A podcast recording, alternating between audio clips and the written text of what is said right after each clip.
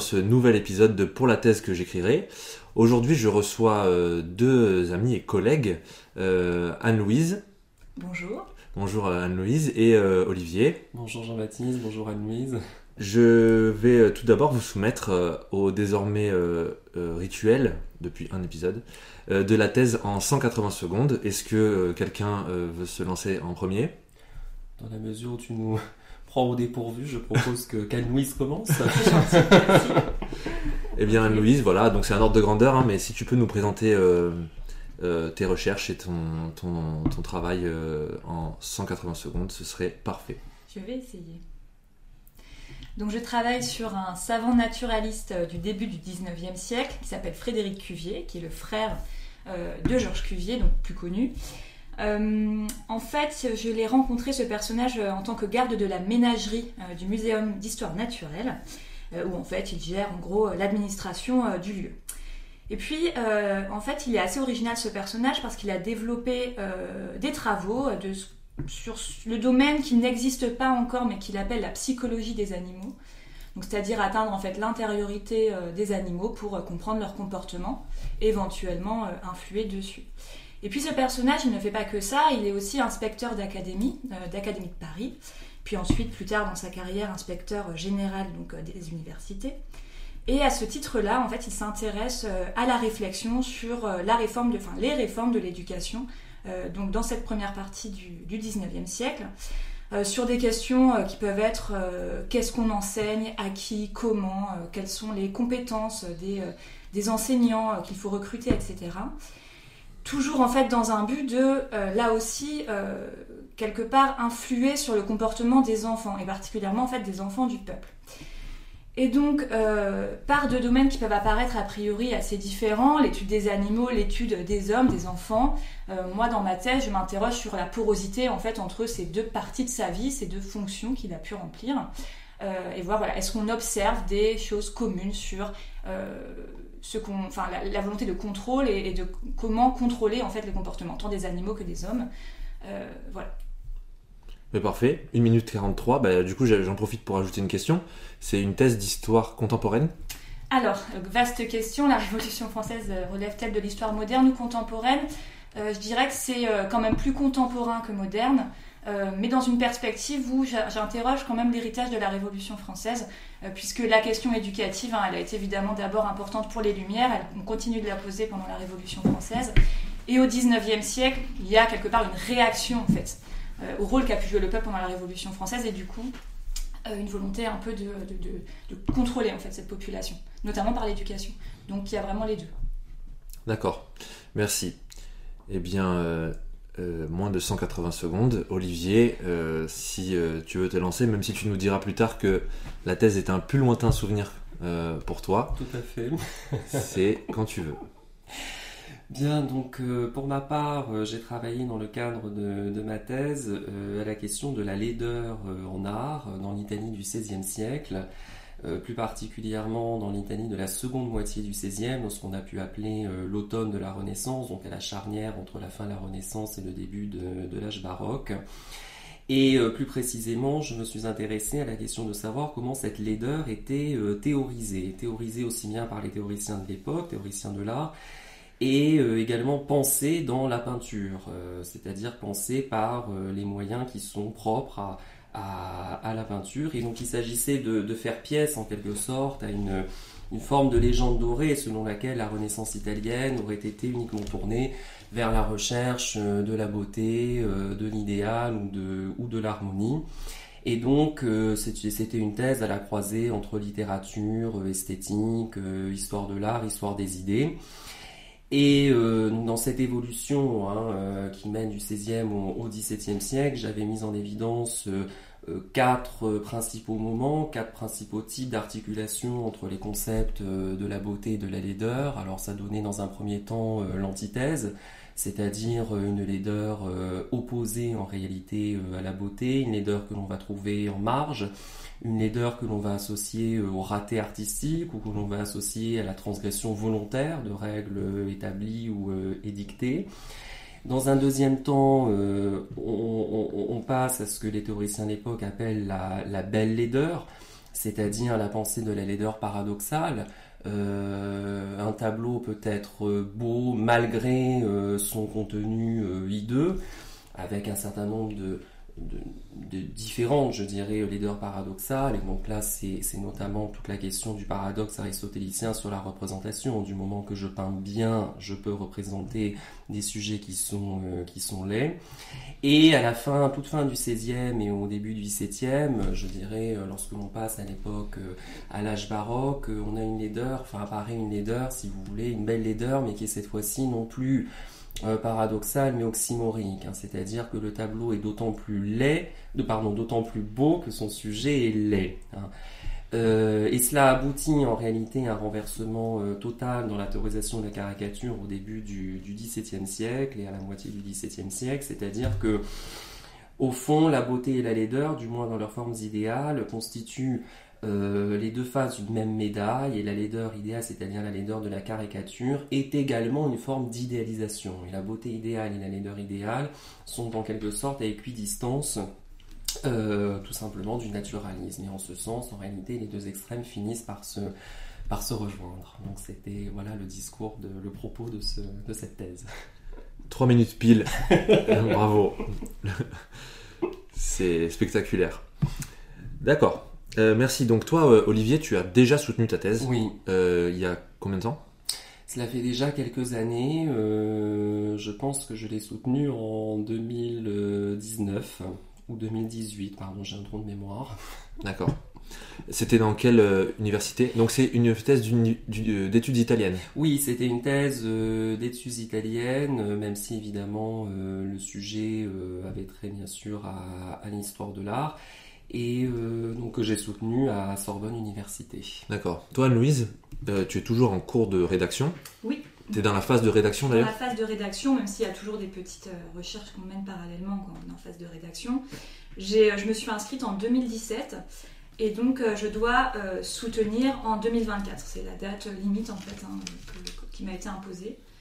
D'où aussi ce début de rédaction, et puis parce que de toute façon, au bout d'un moment, il faut, il faut se lancer. donc je suis quand même plutôt dans la dernière phase de la thèse tu expliquais que euh, tu t'intéressais donc principalement à un savant. Mhm.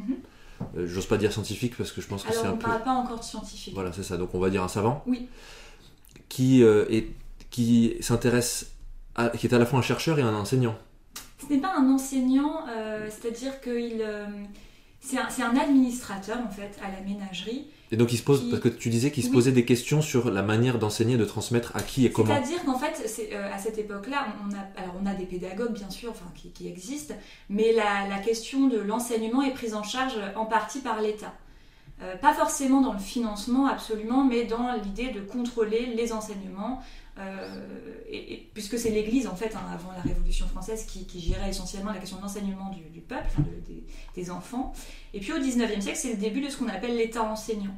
Donc euh, il y a un certain nombre d'administrateurs, de pédagogues, de savants qui euh, vont se proposer, alors au sein de différents cercles de réflexion, au sein de l'administration, ils remplissent, comme Frédéric Cuvier des charges, vont proposer un certain nombre de de réflexion sur, euh, sur les réformes. Donc, euh, par exemple, c'est euh, l'époque de ce qu'on appelle l'enseignement mutuel. de, de, cet enseignement en fait qui, enfin, qui envisage des, gros effectifs dans des classes avec un maître principal et puis des maîtres secondaires. bon, c'est une réflexion sur comment on peut avoir un enseignement le plus efficace possible avec la question de qu'est-ce qu'on enseigne et pour, dans quel but surtout, et euh, à un coût modéré, enfin au moindre. Et c'est lui qui se pose cette question? Lui, il se pose cette question, mais pas seul. Enfin, c'est-à-dire que c'est, encore une fois, euh, c'est le cercle, on va dire, euh, nébuleuse un peu libéral de la restauration notamment, qui, qui réfléchit là-dessus, qui va aboutir aux, grandes premières lois sur l'école, les lois Guizot, etc. Et puis Parce que c'est ça en fait ma question, je suis pas sûr d'avoir bien compris. Il, lui, ses années d'exercice, c'est à partir de la Restauration, puis sur la monarchie de Juillet. Alors il est nommé en fait sous l'Empire en 1810 inspecteur d'académie, et puis ensuite il va continuer voilà, à réfléchir là-dessus. Il va, il va publier un projet relatif à l'instruction primaire en 1815. et c'est-à-dire que comment dire? C'est pas une enfin donc c'est pas au départ un pédagogue c'est pas quelqu'un qui est arrivé euh, dans ce domaine là euh, euh, comment dire? C'est complètement par hasard en fait. C'est à dire que c'est une enfin donc comme en fait tu l'as dit tout à l'heure les scientifiques n'existent pas en tant que tels on n'a pas on a une professionnalisation des savants mais enfin c'est pas encore quelque chose de très abouti et lui, il est euh, à la ménagerie, il a un petit revenu, enfin voilà, un revenu euh, correct, mais il a besoin de, se stabiliser un petit peu. Et donc, il va remplir une charge dans l'administration pour gagner aussi plus d'argent. Euh, et par là, en fait, il va être amené à s'intéresser à ces questions d'éducation. Et donc, en fait, il arrive un peu là par hasard. Donc sur trois régimes, jusqu'à la monarchie de juillet, ça dure? Bah oui, puisqu'en fait il décède en 1838 et jusqu'à cette époque-là, il meurt d'ailleurs en mission d'inspection dans l'Est. Hein. Euh, donc euh, ces questions vont, vont, l'intéresser jusqu'au bout. Quoi.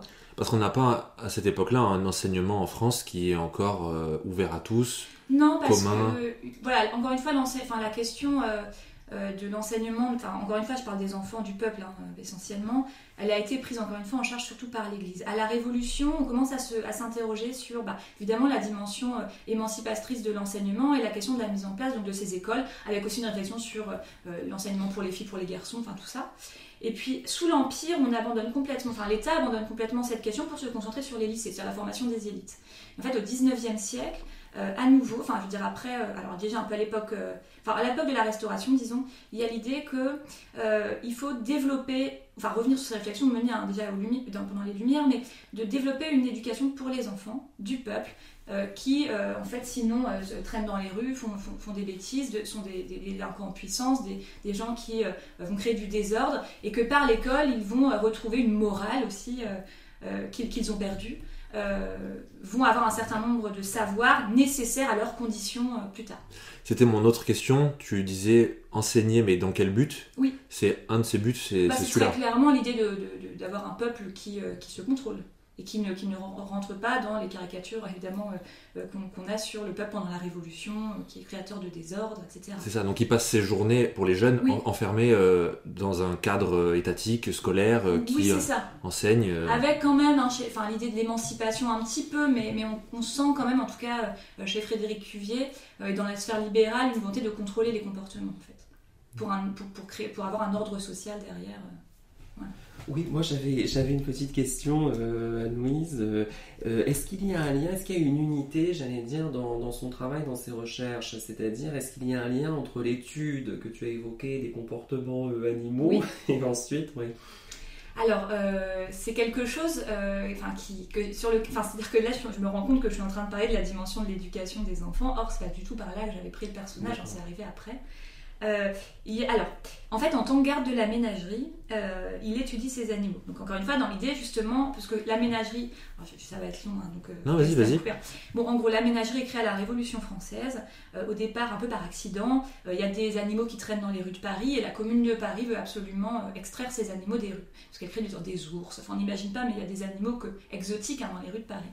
Donc, la commune fait transférer ces animaux au Muséum d'histoire naturelle de Paris. Euh, qui a été créé sous la Révolution, mais qui est donc l'héritier du Jardin des Plantes. Euh, et en fait, euh, à partir de là, bon, bah, qu'est-ce qu'on fait de ces animaux? Enfin, il y, a beaucoup de projets qui ont été pensés même avant hein, que ces animaux soient transférés. Et l'idée, c'est que ces animaux peuvent être utiles. Alors à différents niveaux, hein, utiles par leur, leur comment dire, par la visée euh, morale, c'est-à-dire que les, citoyens de Paris euh, iraient, enfin, ou le peuple notamment, irait voir ces animaux dans un cadre paisible, etc. Et donc, euh, du coup, deviendraient eux-mêmes paisibles, enfin bon. Et puis, a l'idée aussi, concrètement, ces animaux peuvent être utiles à des recherches, des recherches notamment sur la domestication. donc, c'est ce que fait Frédéric Cuvier, enfin, ce qu'il est chargé de faire. Euh, et donc c'est comme ça qu'il en arrive à étudier euh, la psychologie, ce qu'il appelle la psychologie des animaux. Voir quels animaux peuvent être domestiqués, euh, lesquels pour lesquels ce n'est pas possible, sur quoi on peut jouer, la question de l'intelligence des animaux, de l'instinct, enfin bref. Et en même temps, il est à la tête d'une administration où il gère des, des, gardiens. qui donc, sont généralement très pauvres, qui sont là avec leur famille, leurs femmes, leurs enfants, et qui posent des problèmes, des fois d'ordre public. au sein de la ménagerie et qui pose des problèmes d'ordre public en même temps que les visiteurs. Euh, bon, un exemple, hein, il y a des visiteurs qui viennent et qui euh, payent les, euh, les, gardiens pour essayer d'aller voir les animaux de plus près en dehors des heures autorisées, etc. Mmh. Bon, tout ça peut créer du désordre, sans parler de la prostitution en général. Et donc, du coup, Frédéric Cuvier, il, il, se pose une réflexion en, parallèle des animaux sur la question du contrôle des comportements dans la ménagerie du personnel. Et donc, par extension, moi, j'y vois un lien aussi avec sa réflexion sur les enfants, par ailleurs. Euh, et Donc c'est un comportementaliste Bah oui, en fait, oui. Enfin, et d'ailleurs, lui-même le dit, enfin, c'est-à-dire, euh, il explique que finalement, l'entrée sur la psychologie des animaux permet de comprendre la psychologie humaine aussi. Comment C'est un éthologue non Alors en fait, ça n'existe pas à ce moment-là encore l'éthologie, on peut parler de proto-éthologie, mais encore une fois, euh, les conditions dans lesquelles il travaille ne peuvent pas permettre de développer vraiment un savoir tel qu'on l'entend aujourd'hui. Enfin, c'est assez compliqué. Euh, d'ailleurs, il demande, lui, justement, à, améliorer les structures de la ménagerie pour pouvoir développer ce savoir qui n'existe pas encore et que lui souhaiterait, lui souhaiterait faire euh, advenir. Donc, Olivier, si euh, tu te dis pas historien, enfin, je comprends bien la démarche, l'angle pour toi était plus sur les caractères esthétiques et la production artistique du point de vue des artistes? Oui, absolument. Absolument. la question, effectivement, la question esthétique hein, en réalité. Euh, je rajoute, euh, si, je, sens minorer enfin, l'importance de la dimension euh, historique, il faut quand même prendre en compte bien sûr l'histoire religieuse, qui me paraît presque plus importante en réalité que, que, que, la dimension politique, et en particulier la contre-réforme. Il y a un moment charnière, me semble-t-il, dans cette histoire de dans cette histoire de la théorisation de la laideur qui correspond justement aux traités contre-réformistes sur l'art, c'est-à-dire les traités qui ont développé en réalité les conséquences hein, euh, du décret euh, tridentin sur, euh, sur les images. Donc on a essentiellement pour l'Italie deux, deux, théoriciens, un certain Giglio et un certain Paleotti, qui a été d'ailleurs évêque puis archevêque de, de Bologne. Et, et, avec eux, on rentre véritablement dans, dans ce qu'on peut appeler une laideur paradoxale ou une belle laideur, dans la mesure où euh, le peintre, hein, de leur point de vue, doit être un peintre historien. Donc je reviens à la question de l'histoire. Un peintre historien, c'est-à-dire un peintre qui n'invente pas et qui traduit fidèlement en images euh, les textes bibliques. Et notamment, je, te, coupe, euh, juste pour préciser. la réforme, donc c'est la réforme protestante et la contre-réforme qui est la réaction de l'Église catholique à cette réforme-là, qui est une réaction euh, comment on pourrait la, traduire réaliste, euh, plus conservatrice, plus euh, et qui justement s'attache à la représentation du, réel peut-être? Absolument et à la représentation fidèle effectivement du, récit biblique et notamment le martyr des saints et la passion et la passion du Christ. C'est-à-dire que ce dont ils ne veulent plus, c'est précisément une représentation totalement idéalisée du Christ en croix, ne souffrant pas, sans le crachat, sans le sang, sans les marques de, de, de, martyrs. Et, euh, et, donc ce qu'ils appellent, eux, euh, les peintures difformes ou les peintures laides, ce sont effectivement les peintures fausses d'un point de vue théologique. Et donc ils valorisent en quelque sorte une forme de naturalisme qui est à la fois un naturalisme évidemment théologique et aussi scientifique. On a d'ailleurs un lien entre ce théoricien de la contre-réforme euh, Paléotti avec euh, un naturaliste justement de Bologne.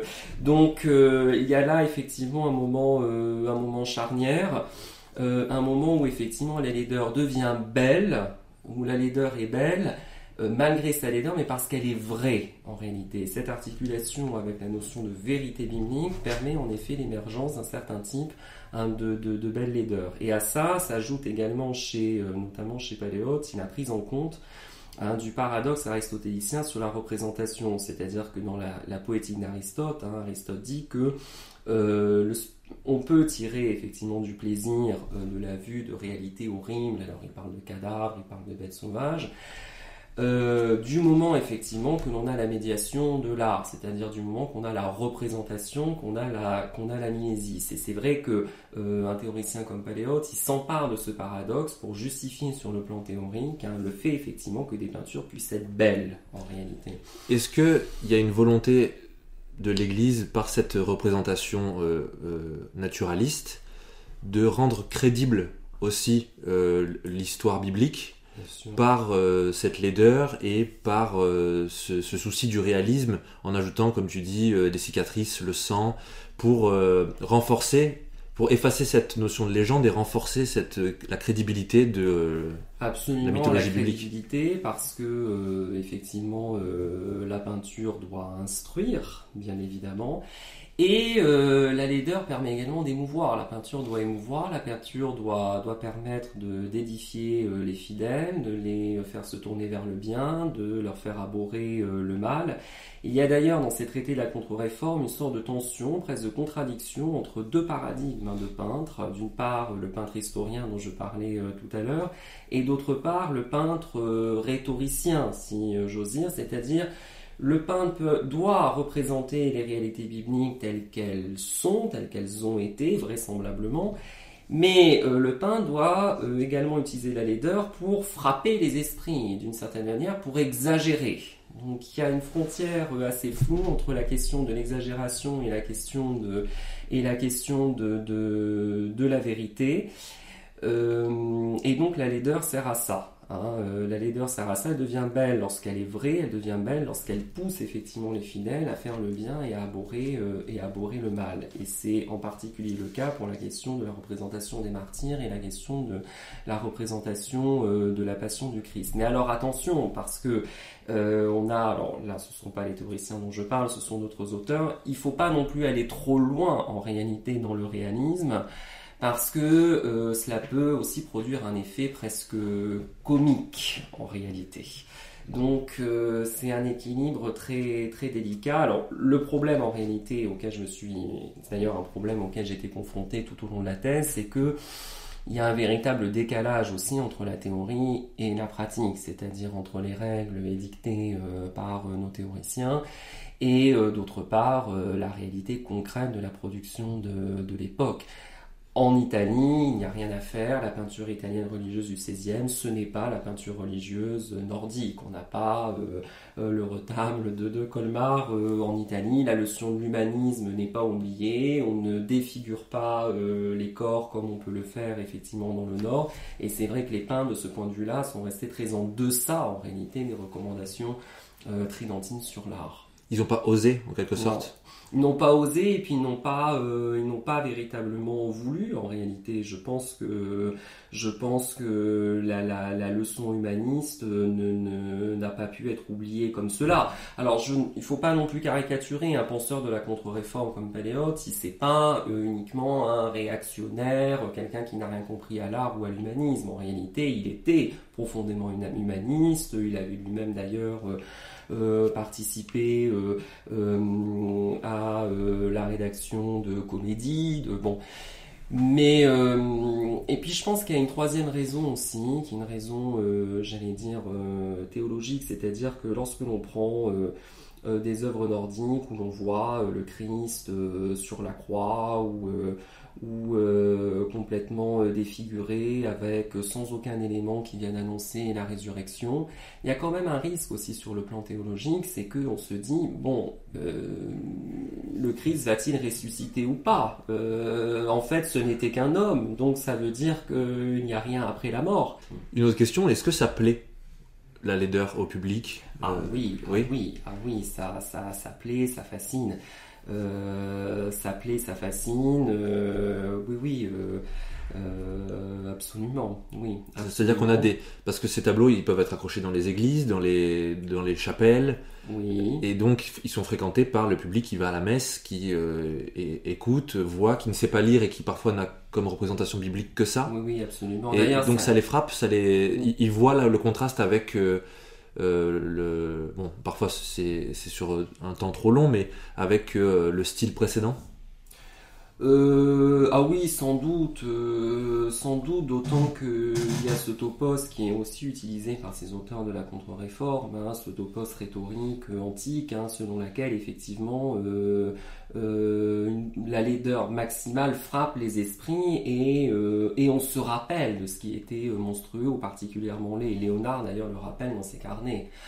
Léonard, par exemple, qui faisait venir chez lui des, des, des paysans en réalité et leur raconter des histoires pour les forcer à rire et observer les déformations, euh, les déformations faciales hein, de, ces, de ces paysans et qui ensuite, euh, euh, une fois les paysans partis, eh bien, recomposer de mémoire en réalité le, visage de ces paysans. Et donc il dit que c'est parce que effectivement la laideur frappe. Hein. c'est aussi la raison pour laquelle les auteurs de la contre-réforme ont, ont, insisté effectivement sur cette notion.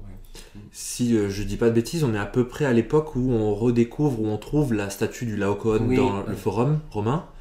Donc, euh, et euh, l'époque où il y a, hein. voilà, c'est ça. Donc il y a le, où ce goût nouveau pour, enfin renouveau plutôt pour l'Antiquité renaît. Est-ce qu'en parallèle des thèmes bibliques, il y a aussi des thèmes antiques qui ressurgissent euh, dans les peintures? Euh, Oui, oui, ah bah, euh, ça, ça bien évidemment. Et alors, ce, que tu dis sur le Laocoon est, d'autant plus intéressant que mon fameux paléote, mon fameux auteur tridentin, ce qu'il dit, c'est que il faut représenter le Christ souffrant comme Laocoon.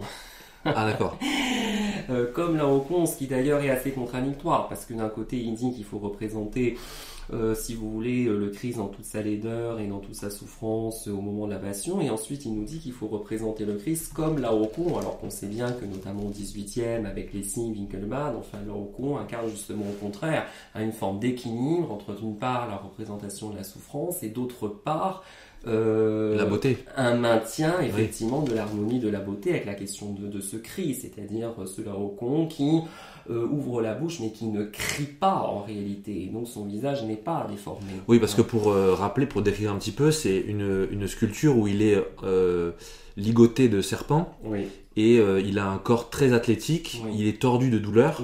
Mais c'est à la fois une scène oui, de torture douloureuse, mais en même temps un corps qui n'a rien de laid et qui euh, souffre. c'est peut-être encore un, de ces paradoxes. Euh, euh, c'est exactement ça. On est là au cœur de, de, ces paradoxes que j'évoquais concernant en effet la, pensée tridentine sur, sur l'art et notamment sur la question de la laideur. Oui, la laideur, en théorie, on doit l'utiliser pour représenter la vérité des faits bibliques. Oui, la laideur, on peut même l'employer pour exagérer et donc pour édifier de manière plus efficace les, les fidèles. Mais quand il s'agit de donner un exemple concret, et Paléote, il faut bien dire, en donne très peu, euh, notamment aussi parce que son traité n'était pas, euh, n'était pas achevé, et eh bien il donne l'exemple de Laocoon. Donc on voit effectivement que cette pensée de la laideur en réalité au XVIe siècle est tout sauf, euh, sauf claire. Elle est faite d'ombre et de lumière, elle est faite de contradictions, elle est faite...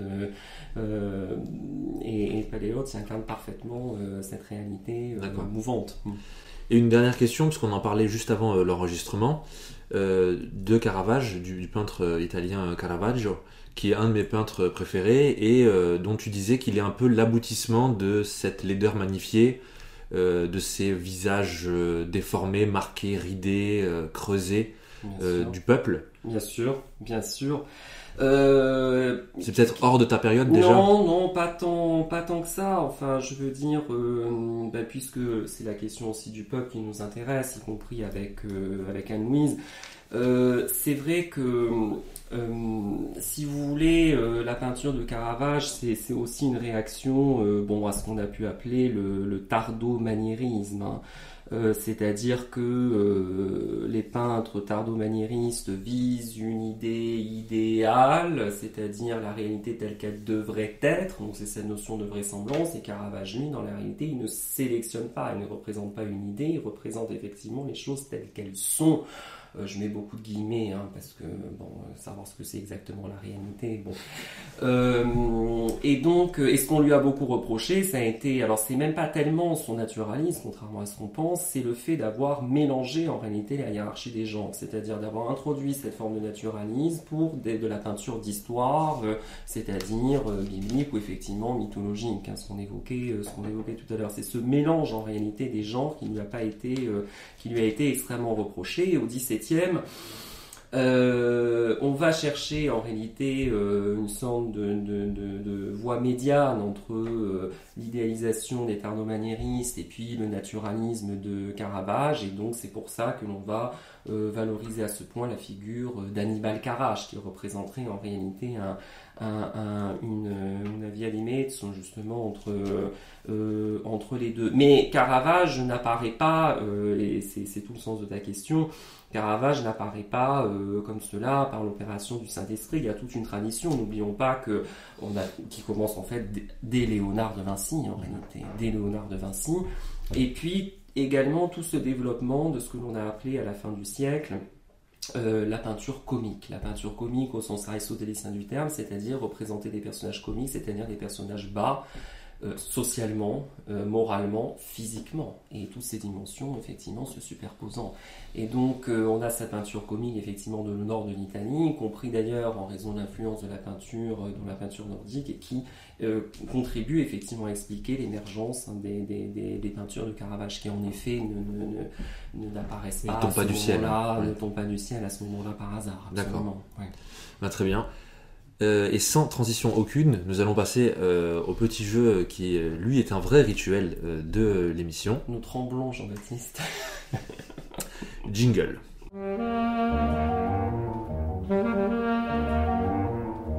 Ce jeu consiste à vous proposer des intitulés de thèse, des sujets de thèse. certains sont vrais, d'autres ont été inventés par moi. certains sont donc en histoire contemporaine et d'autres sont en études italiennes. Peut-être. Euh, et donc, euh, vous, alors vous pouvez, même quand c'est pas votre champ, vous pouvez euh, participer. Hein. Le premier que je vous propose donc est le suivant Olivier au pluriel, vigne au pluriel et oranger au pluriel. Deux points. Les vergers méditerranéens sous la plume des poètes italiens. Entre parenthèses, grand XVIIe siècle. Aucune idée. Alors là, on a de dire oui ou non? Non, enfin vous pouvez. c'est plus rigolo si vous vous tentez quoi. Olivier, le sujet Olivier Vigne Oranger, deux points, les vergers méditerranéens sous la plume des poètes italiens. Grand 17e. Comme je sais que, que tu es né dans le sud, Jean-Baptiste, j'aurais tendance à dire que c'est un piège et j'aurais tendance à dire que le sujet, non, n'existe pas. oui, bon d'accord, je suis démasqué, effectivement. J'aimais bien l'idée de... Bah, euh, c'est magnifique, mais... Oui, voilà, oui. L'apparition de des, justement du réel et donc euh, du, des paysages euh, agricoles dans euh, les, les, poèmes italiens. Éventuellement, tu pourrais proposer après une sélection de toutes les fausses thèses et on vote pour savoir c'est laquelle tu fais. Ouais. ah ouais. Très bonne idée ça. Oui, Sauf qu'il y en avait des, il y en avait qui me plaisaient pas mal dans celle que j'ai inventée. Puis c'est vrai que la, la, question du jardin, enfin notamment ouais, voilà. la Renaissance, est bah absolument, absolument centrale. Mais au début, au début j'avais mis verger et potager, mais je me suis dit non là c'est trop grossier. c'était trop évident. Mais quelque chose m'a dit que c'était un piège. Euh, Représentation populaire et artistique des frontières de la Côte d'Azur, deux points. Des crêtes du Mercantour au cric de l'Estérel. Donc ce serait, j'imagine, une thèse d'histoire des représentations. Et derrière représentation populaire, qu'est-ce qu'on met? Probablement euh, l'imaginaire collectif, une sorte d'histoire des mentalités. Ça doit être assez dur à, quantifier. Euh, ou alors peut-être dans les cartes postales. Ou... Hmm. Aucune idée. Véritablement. Comme il sourit, je pense que c'est faux, du coup. Et puis c'est encore, le, c'est encore le sud. Euh, je... vais dire oui quand même. Et non, vous êtes tous les deux tombés dans mon piège. Non, il n'y a rien, ça n'existe pas. Rien, rien n'existe. Effectivement, les frontières de la Côte d'Azur sont souvent dites comme étant euh, tant qu'on voit la mer du sommet des Mercontours, quoi. Mm jusqu'à peu près voilà Estérel euh, mais il n'y a pas euh, je me suis dit par contre ce serait intéressant d'étudier ça euh, comment ça se construit parce que ça n'a aucune existence et réalité administrative. Donc ce serait intéressant de voir jusqu'où les gens considèrent parce qu'il y en a qui disent Toulon d'autres qui disent Fréjus Saint-Tropez bah, Jean-Baptiste, tu sais ce qui te reste à, ouais, ouais, c'est Vrai. Pourquoi pas Je pense que c'est très compliqué à faire, mais Histoire culturelle du vin français en Pologne, deux points, moitié 17e, début 19e. Bon, oui, pourquoi pas. Pourquoi pas, oui. Oui, oui, complètement. Complètement, bien sûr. Bordeaux 3, euh, Histoire moderne et contemporaine, soutenu en 2013. Ivresse et ivrognerie dans la France moderne, 16e siècle, 18e siècle. Euh, oui. Alors, moi, j'ai, euh, enfin, je me rappelle d'un doctorant à, l'IHRF qui a travaillé sur l'alcoolisme pendant la Révolution. Je crois que c'est pendant la Révolution. J'ai lu son livre à Blois en parcourant les, mhm. les étals. Euh, bah oui. Oui. Ah oui. sujet sûrement intéressant. Oui. Enfin, qui, qui forcément comme ça, comme ça. Oui, c'est soutenu en 2010. effectivement, je pensais avoir déjà vu des sujets dans ce genre-là, même en avoir déjà entendu parler avec d'autres invités. Mhm. Et je crois que c'est très à la mode hein, sur ces, sur ces ça, sur les, les, les travers et comment on appelle ça les en sociaux. euh, oui, les déviances, voilà, c'est ça exactement, les Bah, déviances. le, le doctorant là en question, il était en fait addictologue. Donc je pense qu'il était arrivé par Ah oui, d'accord. sur le Ouais. sujet. Et un, un dernier, les herbiers de Linné, deux points, ordonner le sauvage et classer le végétal. Oh oui, oui, Oui. certainement. Piège. Non Énorme Oh. piège, euh, oui, oui. Je, je me suis dit, je vais essayer de, de trouver un, un vrai titre qui fasse crédible. Ouais, C'était vraisemblable. Et ouais.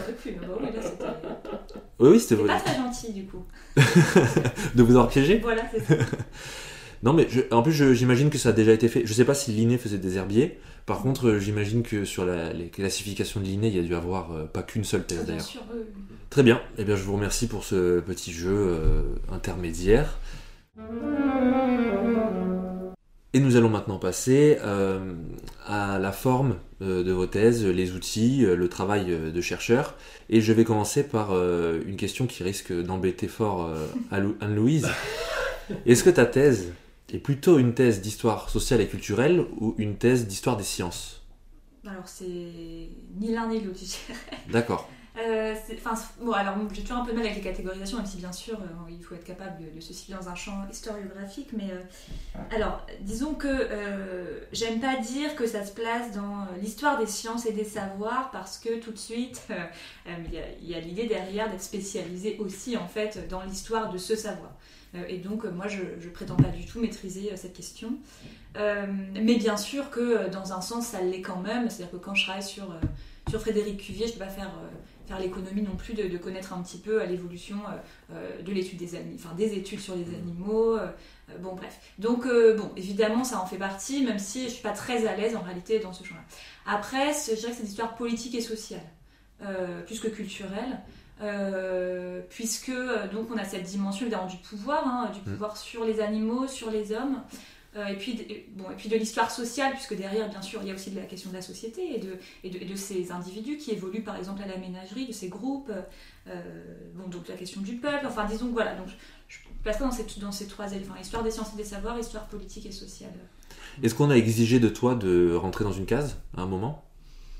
Ou est-ce que parfois tu as ces questions de la oui, part bah, de... il y a ces questions bien sûr, euh, c'est-à-dire euh, euh, dans, dans le cadre par exemple du comité de suivi de thèse, donc qui, qui est là pour nous accompagner euh, tout- annuellement, à, voir- à faire le point un petit peu sur, euh, sur nos difficultés, etc.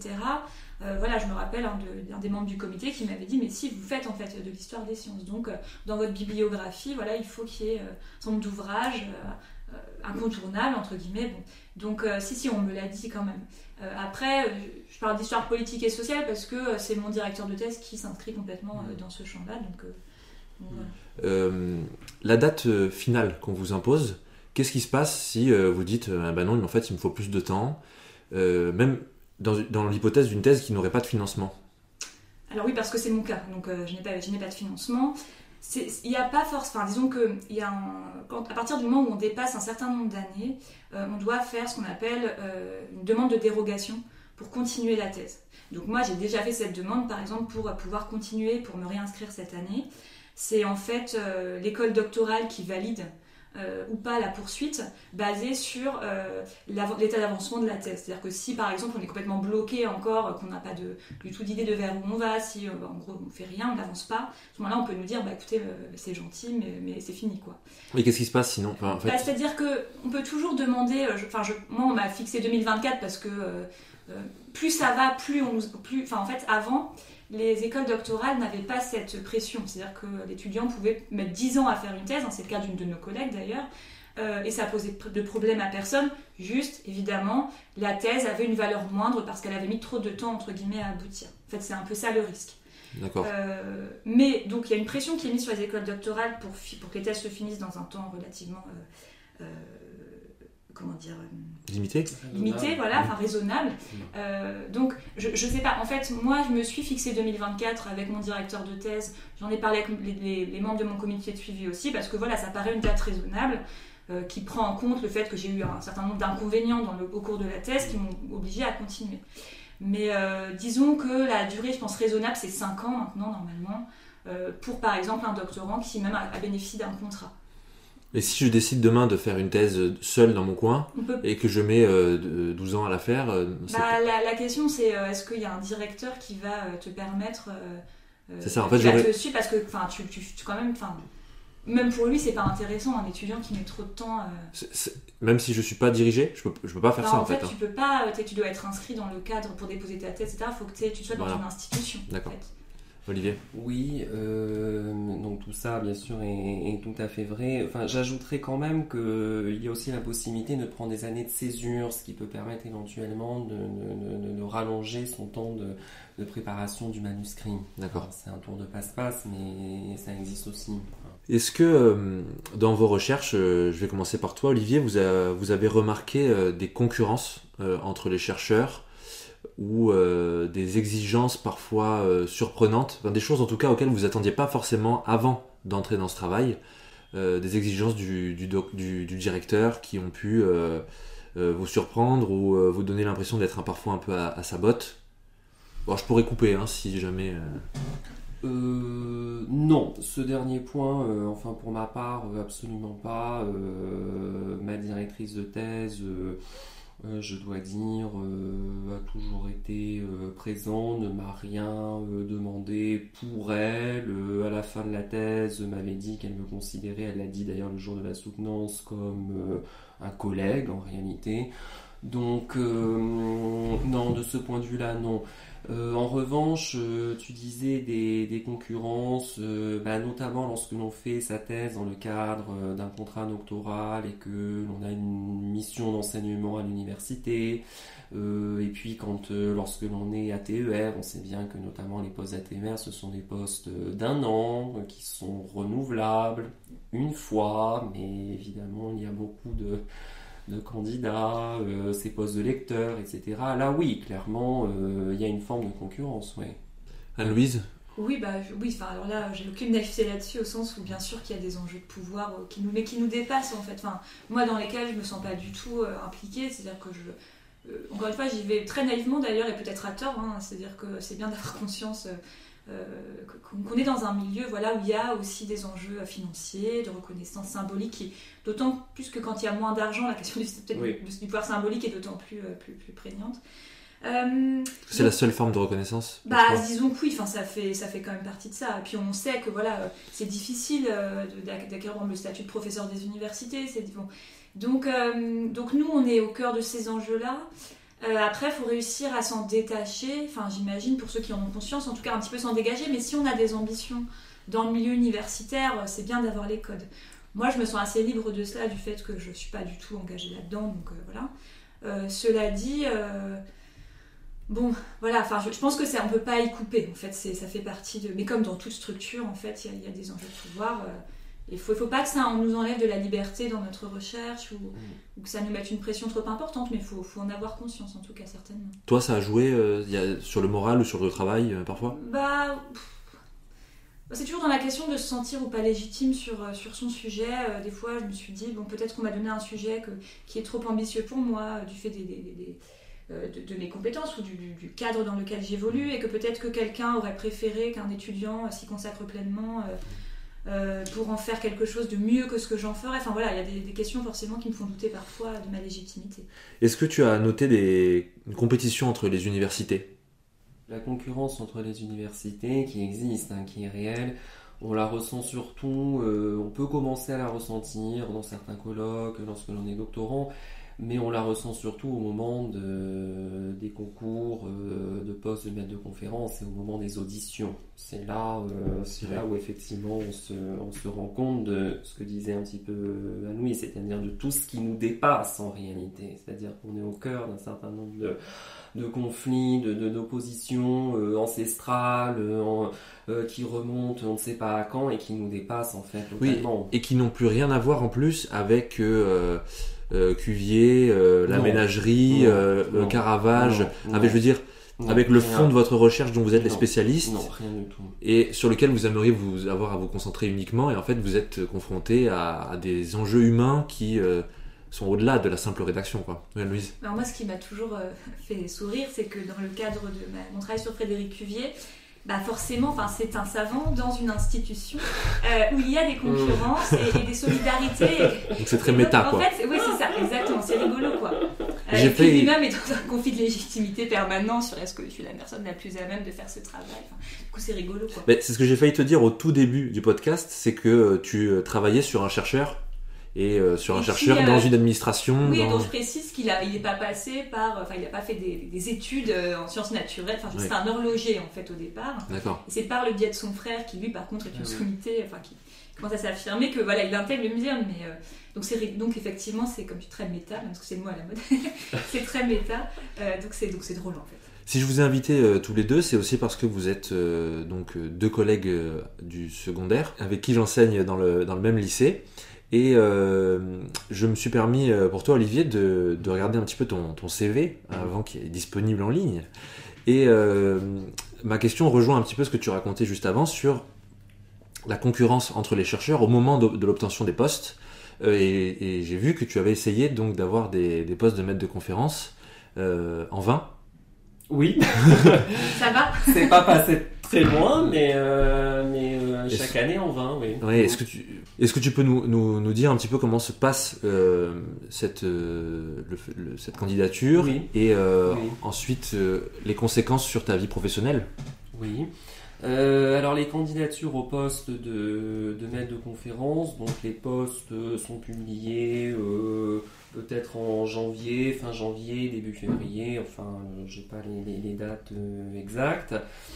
Euh, pour pouvoir postuler euh, sur un poste de maître de conférence, il faut être au préalable qualifié au CNU. Euh, pour ma part, j'ai une double qualification en, en- en études italiennes et, euh, et en histoire de l'art, ce qui me donne la possibilité de postuler à la fois sur des postes de maître de conférence en italien et des postes de maître de conférence en histoire de l'art. Euh, on envoie, on constitue le dossier, qui n'est pas très difficile d'ailleurs à constituer. hein. c'est un CV, les articles, la thèse, enfin euh, pas, pas, pas grand chose, un rapport de thèse qui est important. Euh, et puis on est convoqué ou pas, euh, on est auditionné ou pas. Et euh, alors comment se passe euh, comment se passe l'audition? On a en général entre 10, 15, 20 minutes de présentation. Nous devons exposer euh, nos activités d'enseignement, nos activités en matière euh, administrative aussi, c'est très important pour l'université, et bien sûr nos, nos recherches. Et cette partie euh, d'exposé est suivie d'une partie euh, de- d'entretien, donc un jeu de questions-réponses avec les différents membres de les différents membres de la commission. Euh, J'imagine qu'en études italiennes, il n'y a pas beaucoup de postes. voilà, la principale, alors il y a deux difficultés, euh, je pense, principales à l'obtention d'un d'un poste de maître de conférence, bon, euh, et même trois en réalité. Il y a d'abord une question de nombre de postes qui euh, évidemment se sont réduits comme, euh, comme peau de chagrin. On voit aussi les postes se dégrader au fur et à mesure, c'est-à-dire des postes de euh, professeurs d'université deviennent ensuite des postes de maître de conférence, lesquels sont dégradés ensuite en postes d'ATER, etc., etc. Donc il y a un problème de nombre de postes. Je reste persuadé, et ça n'est pas du tout du dépit de ma part hein, que de le dire, mais tout le monde le sait, donc autant le dire, il y a un problème d'attribution aussi, du peu de postes qu'il y a attribués. Euh, pour de bonnes et de mauvaises raisons, c'est-à-dire qu'on se rend compte quand même que euh, sont classés premiers euh, eh bien, des, gens qui... euh, euh, souvent, hein, je ne veux pas faire de généralité, je dis pas du tout que c'est spécifique à l'italien et je dis même pas que c'est euh, ce qui m'est arrivé, hein, mais on voit quand même souvent euh, des, des- des- candidats qu'on connaissait déjà dans l'université dans laquelle on postule à ce moment-là. Ce qui n'est pas non plus euh, scandaleux dans la mesure où vous devez vous choisir un, collègue pour les 40 ans à venir, autant et si vous, avez travaillé avec un collègue qui tient la route et qu'il est sympathique, autant le choisir lui et ne pas prendre de risques. Donc ça c'est humain, je veux dire, c'est même pas euh, je, je, je ne crie pas du tout au scandale, hein, c'est totalement, totalement normal. Mais de fait, euh, lorsque l'on postule dans une université qui n'est pas l'université où où l'on a fait sa thèse, Ah oui. c'est pas toujours, euh, c'est pas toujours évident. Et s'ajoute aussi une troisième difficulté, c'est que euh, l'âge moyen de l'obtention pour l'obtention d'un poste de maître de compte, je crois que c'est passé à 39 ans.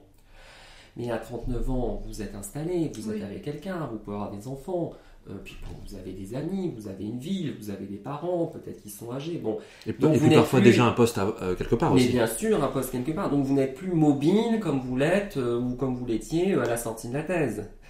Donc évidemment, aller accepter un poste, disons, à Toulouse, lorsque vous habitez Paris et que vous ne pouvez pas ne plus habiter Paris, en termes logistique, mais également en termes financiers, parce qu'on ne parle pas non plus de postes qui sont payés des milliers des cents. Hein. Il faut là aussi euh, ne pas s'imaginer n'importe quoi. En fait, c'est impossible. C'est-à-dire qu'il faut presque à la fin euh, payer pour travailler, en réalité. Donc ces trois facteurs font que euh, il est très compliqué en fait d'obtenir un, poste de maître de conférence. As quel âge Olivier? 32, 33 32. 32, d'accord. Et du coup, tu as postulé plusieurs fois. Oui. Et finalement, tu as, choisi je vais dire résigné, mais c'est pas forcément la résignation, tu as choisi d'aller dans, un endroit où tu pouvais enseigner avec euh, moins de contraintes d'obtention de poste, c'est-à-dire le secondaire. Oui, c'est-à-dire que tant que j'étais ATER en tant qu'agrégé, donc j'avais droit à 4 années d'ATER que j'ai euh, utilisé, au cours desquelles effectivement j'ai postulé euh, à ces postes de maître de conférence, été classé troisième, deuxième, encore deuxième, une année, enfin la dernière année j'ai même pas été Bon. Euh, donc c'est vrai qu'au départ, il y a une forme, oui, de, de, résignation, mais euh, euh, non, j'ai considéré que d'enseigner le secondaire, c'était aussi une nouvelle aventure, que c'était, alors c'est différent, hein, bien sûr, c'est pas non plus totalement sans lien avec mes activités d'enseignement et de recherche précédentes, hein, mais c'était une nouvelle aventure. Et puis, j'ai envie de dire, il faut aussi savoir travailler là où on veut bien de vous. Euh, et, là où on peut être utile.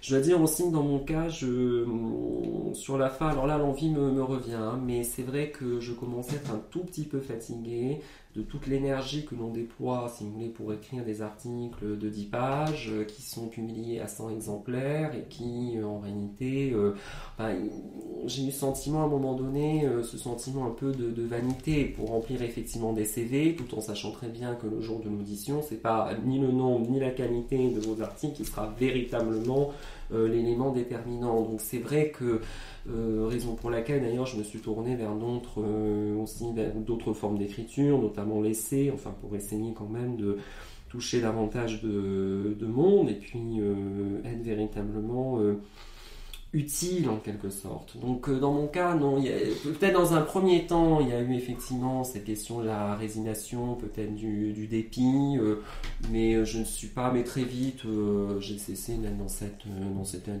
cet, état d'esprit et c'est avec plaisir que j'ai commencé à enseigner au lycée, avec grand plaisir. Toi, Louise, à terme, ça t'intéresserait de, postuler pour des postes de maître de conférence? Alors je sais que c'est ce qu'il faut dire quand on fait une thèse et ah qu'on va la soutenir quand on veut travailler dans l'université. Je me fais très peu d'illusions là-dessus. Euh, après, j'ai eu bon, l'occasion de faire euh, euh, des vacations en fait dans le supérieur, en, licence notamment. c'est autre chose en fait, c'est intéressant. Enfin, j'ai trouvé ça très intéressant. Mais comme je le faisais en même temps que le lycée, et en même temps que mes autres obligations familiales, etc., plus la thèse, ça faisait trop quoi. Mais, euh, mais j'ai trouvé ça. Euh, bon, c'est une expérience intéressante. Après, je, je, ne fantasme pas du tout le milieu universitaire. Euh, voilà, donc on verra bien. En fait, déjà de base, moi, l'enseignement, j'y suis arrivée un peu par hasard. la thèse, enfin, la recherche en histoire aussi. Donc, je, moi, je me laisse un peu voguer. Voilà, peut-être que dans 10 ans, je ferai autre chose. Enfin, du coup, non, je c'est pas quelque chose qui, qui, m'attire particulièrement en tout cas.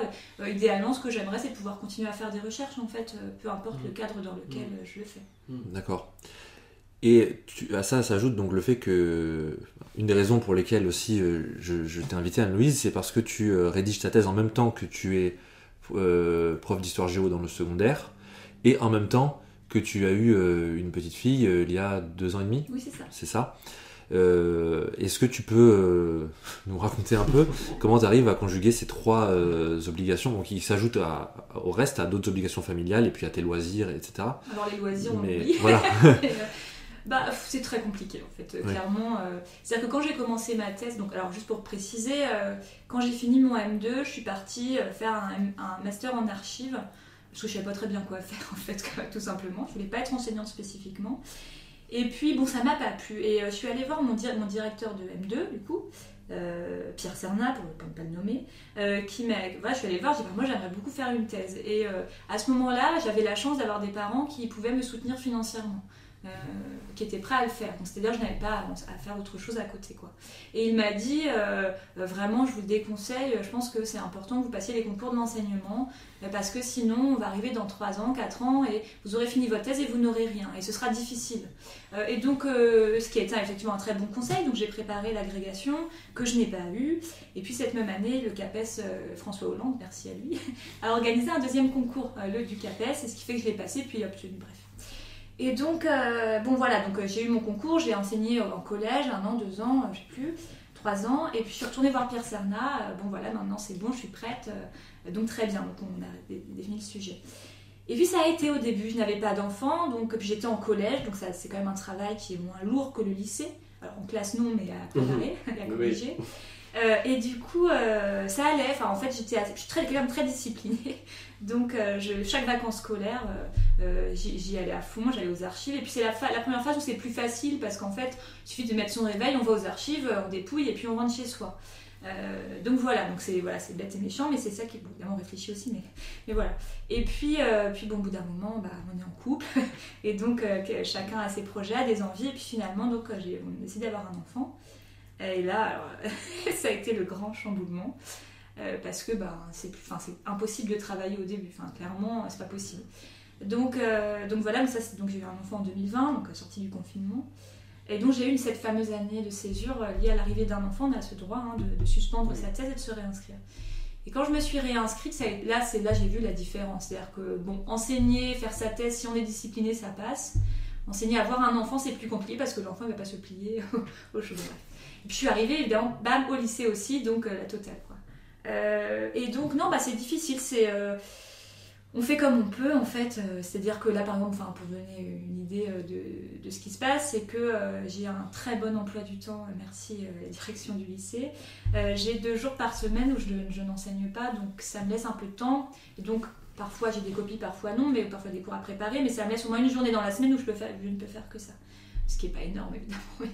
bon. Puis les vacances scolaires, ben, en fait, on se partage le temps avec mon conjoint. Euh, euh, soit une, chacun prend l'enfant une semaine, euh, ou alors on se fait des demi-journées, je travaille comme je peux. Mon gros objectif là, c'est d'obtenir un congé formation, j'espère, pour l'an prochain. Parce que là, ça te fait des grosses semaines, puisque les... certes, tu n'enseignes que 3 jours, mais c'est 3 jours où tu dois ah bah caser 18, 19 ou 20 heures, je sais plus. c'est ça, et puis bon, bah, je suis professeur principal parce que c'est normal aussi, j'ai des, des, des, responsabilités, c'est normal. Euh, et donc, euh, oui, non, c'est compliqué. Enfin, Parce qu'après, il faut te, un peu te remettre aussi de la fatigue de ces trois jours. Oui, et puis il faut se remettre dans la tête. C'est-à-dire que bah, c'est sûr que c'est super quand on fait ça toute la journée. Quoi. On a une réflexion continue. Euh, et surtout quand on rédige, c'est compliqué. Quoi, de... Donc, les vacances scolaires sont le seul moment, et l'été, bien sûr, hein, où je peux vraiment avancer. mais les années passent et c'est vrai que bon voilà puis c'est c'est un sacrifice aussi pour, pour, pour mon conjoint donc il faut, enfin voilà, il faut que ça aboutisse à un moment donné, parce que mm. c'est pas viable d'être sur du long terme, quoi. Puis même, moi, j'ai envie d'aboutir. Puis j'aime beaucoup écrire, donc ça, euh, c'est bien. Enfin, déjà, j'ai cette chance-là, donc euh, c'est pas laborieux pour moi. Donc, euh, une fois que je suis dedans, ça, ça va. mais bon, c'est non, c'est compliqué. Enfin, je ne souhaite pas, je souhaite à personne vraiment d'être dans ces conditions. Enfin, oui, ça c'est l'absence de financement notamment. Oui, et puis bah oui, c'est ça. Puis j'ai pas, enfin, j'ai pas cherché de financement. En fait, je sais pas, je me suis pas posé ces questions. Je me suis dit, on verra bien, j'y arriverai. D'accord. Oui, c'est un choix. Oui, et puis quand je me suis lancée dedans, j'avais pas du tout ambition d'avoir un enfant sur le temps de thèse. Et puis bah, je me suis rendu compte que bah, les années passent et donc, euh, bon, bah, il y a des, voilà, y a des, enjeux. Euh, et puis tu as des envies aussi. Euh. Oui, voilà, c'est ça en fait. Et puis bon, bon bah, c'est comme ça. Je, je, suis pas victime de rien, j'ai choisi hein, ces conditions-là. Mais c'est vrai que c'est difficile. C'est mm. vrai que c'est difficile. Bon, donc, donc voilà, j'espère avoir au moins cette dernière année de thèse à la maison où, mm. certes, il y a moins de revenus, mais où voilà, je peux vraiment me consacrer à ça pleinement. Quoi. Bah, très bien, merci euh, à vous deux de, vos témoignages. On passe à la dernière phase de cette émission.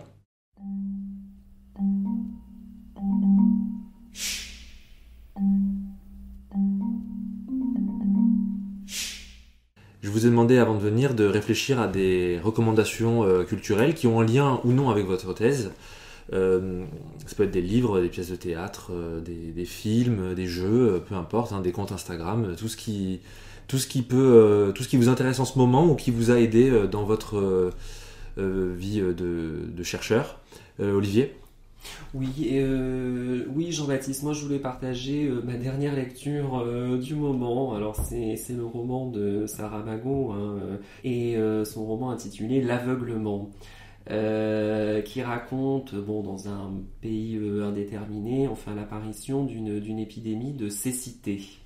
Alors dans un premier temps, les, malades sont parqués, sont parqués, mis en quarantaine, enfin confinés, comme d'ailleurs on a pu l'être il y a quelque temps.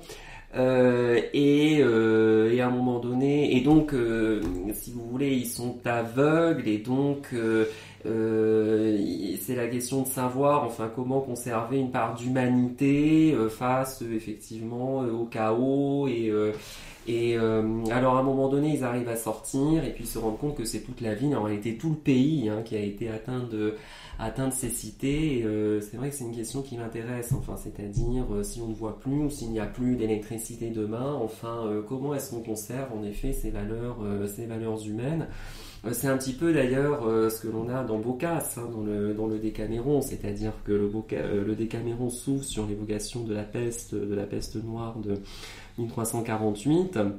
Et on a un petit groupe de 10 personnes qui décident de s'éloigner de, Florence euh, et, qui fuient en effet euh, ce désordre, ce monde euh, sans dessus-dessous et qui, par leur narration très calibrée, très calculée, très ordonnée, eh bien, essaient de recréer en réalité un, monde, en réalité un monde humain, un monde vivable face effectivement à, cette, à, cette, à cette peste.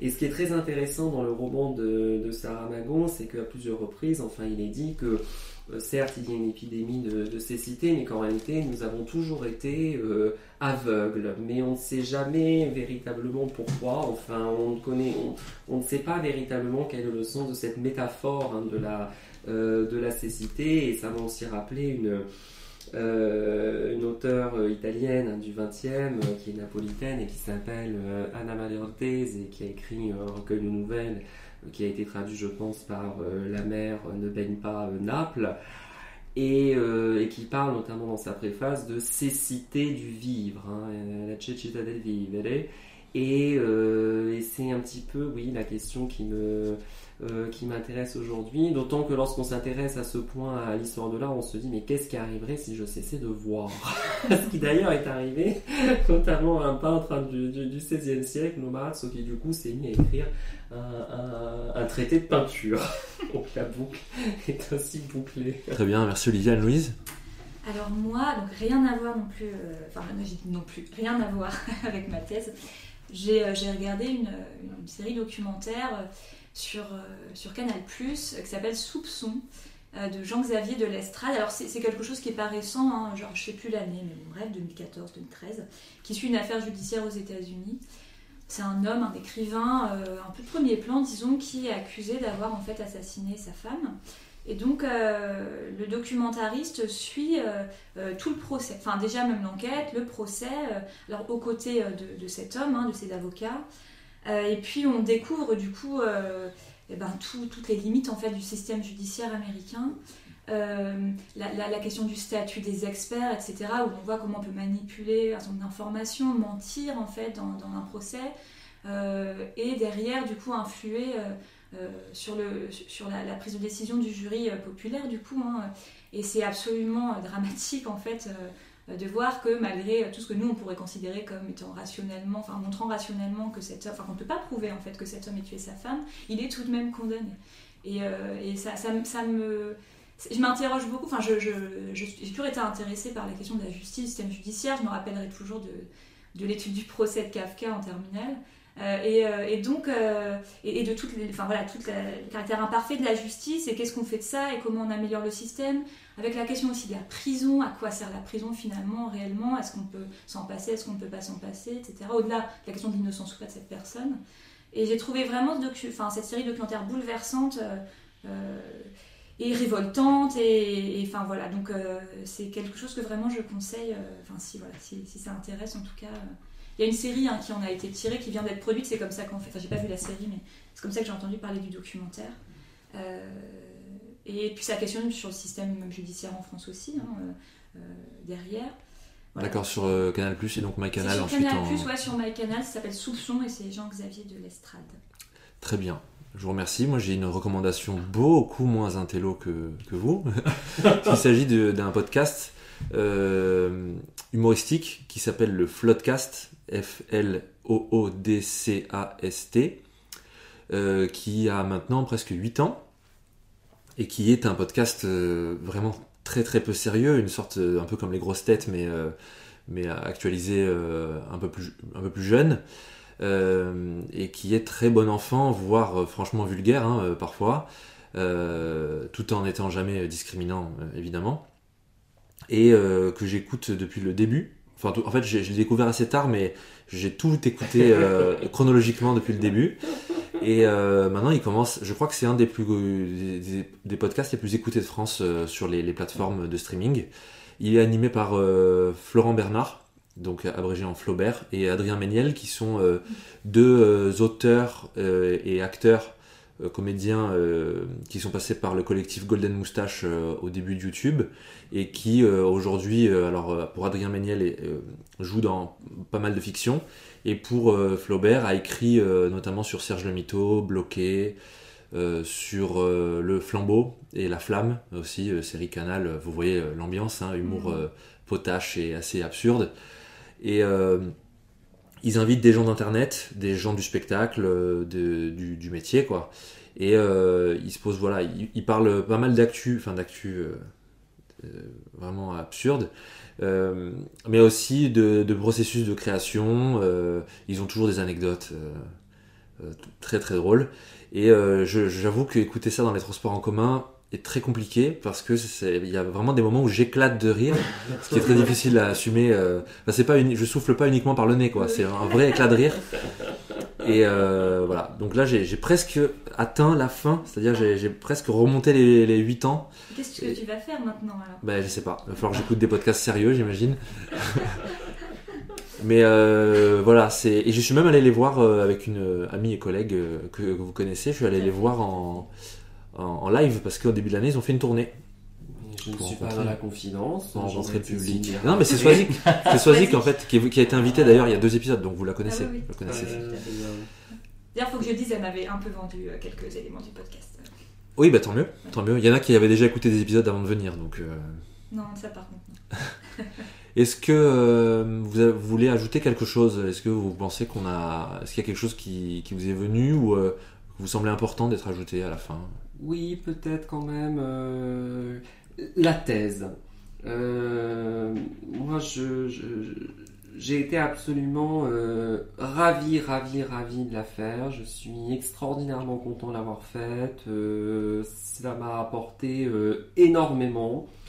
Et euh, moi, je, conseille véritablement de faire des thèses. Alors évidemment, sans forcément euh, se poser la question des postes ensuite à l'université, etc. À faire la thèse pour la thèse, pour pouvoir en sortir un, bon bouquin euh, chez un bon éditeur, bien diffusé, qui soit lu.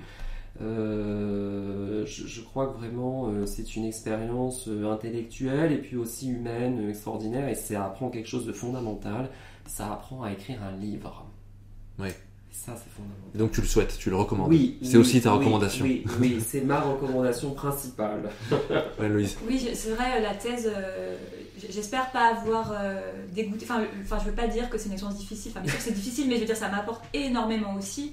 Intellectuellement, même mon questionnement sur le monde dans lequel je vis, sur mon engagement en tant que citoyenne, etc enfin, le sujet sur lequel je suis, et puis aussi les personnes que je côtoie, et à commencer évidemment par mon directeur de thèse euh, que je vénère, euh, m'amène à me questionner de vraiment de façon euh, permanente. Quoi. je trouve que c'est voilà, c'est pas juste. Enfin, bien sûr, il y, a le côté on a envie de diffuser après ce qu'on a pu, ce qu'on a pu découvrir, essayer de problématiser. Mais même, je veux dire, sur moi, ce que ça m'apporte personnellement, dans mon questionnement, voilà, en tant qu'individu, en tant qu'être humain sur cette terre, vraiment, c'est. Je sais que ça paraît, ça paraît peut-être hyper mégalo de dire ça, mais vraiment, enfin, c'est quelque chose que je n'avais pas soupçonné du tout, en fait. Que ça m'amènerait à autant me questionner sur ma façon de vivre, euh, ma relation aux autres, euh, etc. non, mais c'est intéressant, c'est pour ça que je vous invite aussi, c'est pour euh, livrer un témoignage qui est à la fois réaliste, mais aussi ce que ça vous a appris, en même temps ce que ça vous a coûté aussi parfois. Et le but, c'est que les auditeurs, auditrices soient avertis ou que vous ayez aiguisé leur curiosité, quoi. Donc euh, non, non, c'est aussi important de le dire, mais euh, mon, mon souhait, c'est de pas vendre euh, la thèse comme un, un monde euh, idéal, bien que euh, quand même, euh, ce qui ressort hein, des huit épisodes qu'on a enregistrés jusque-là, c'est que euh, euh, les, les chercheurs y trouvent quand même euh, beaucoup de bénéfices, si j'ose dire, euh, notamment intellectuels et humains, et puis en termes d'expérience, euh, de, de maturité aussi. Euh, c'est en général quelque chose, enfin pour la plupart des thésards qu'on fait qu'une fois dans sa vie. Bon, Mm. certains, Sûr, ouais. certains en font sûr. deux euh, parfois, vous voyez plus. Et euh, si vous avez la possibilité, la chance, euh, l'occasion, les moyens euh, de le faire, c'est vrai que de ce que vous me dites à chaque fois, ça, il y a, il y a beaucoup de choses qui donnent envie, oui, c'est sûr, c'est sûr. J'y réfléchirai. On attend le. Du coup, c'est quoi le vin, le verger, le. Oui, c'est la- Voilà. la, la vigne, l'olivier, l'oranger. Mais on te travaillera encore. euh, Oui, mais je vois à chaque fois les, les invités euh, me travaillent. Bah, Mais merci en tout cas parce que c'est c'est chouette aussi de pouvoir rencontrer un autre, euh, un autre co-religionnaire. Oui, oui, oui, absolument. en C'était une brillante, euh, Oui, une surtout- brillante idée. ouais. Surtout que vous vous côtoyez euh, tous les jours sans le savoir bah euh, oui, sur oui, ces oui, sujets-là. oui, Enfin, tout à fait. Oui, enfin, c'est-à-dire qu'on ne se côtoie pas car le lycée, il faut le dire pour nos auditeurs, est très grand. Donc en réalité, Très, très, on, ne très se, grand. on ne se croise même Mais je veux dire, vous pas, êtes à quelques et on ne mètres. se connaît pas en oui. réalité. Moi, je vous remercie euh, beaucoup, en tout cas. Euh, merci Anne-Louise, merci euh, Olivier. Et puis, euh, je dis aux auditeurs euh, à dans deux semaines, comme à chaque fois. Merci beaucoup. Merci, Merci. à toi, Jean-Baptiste.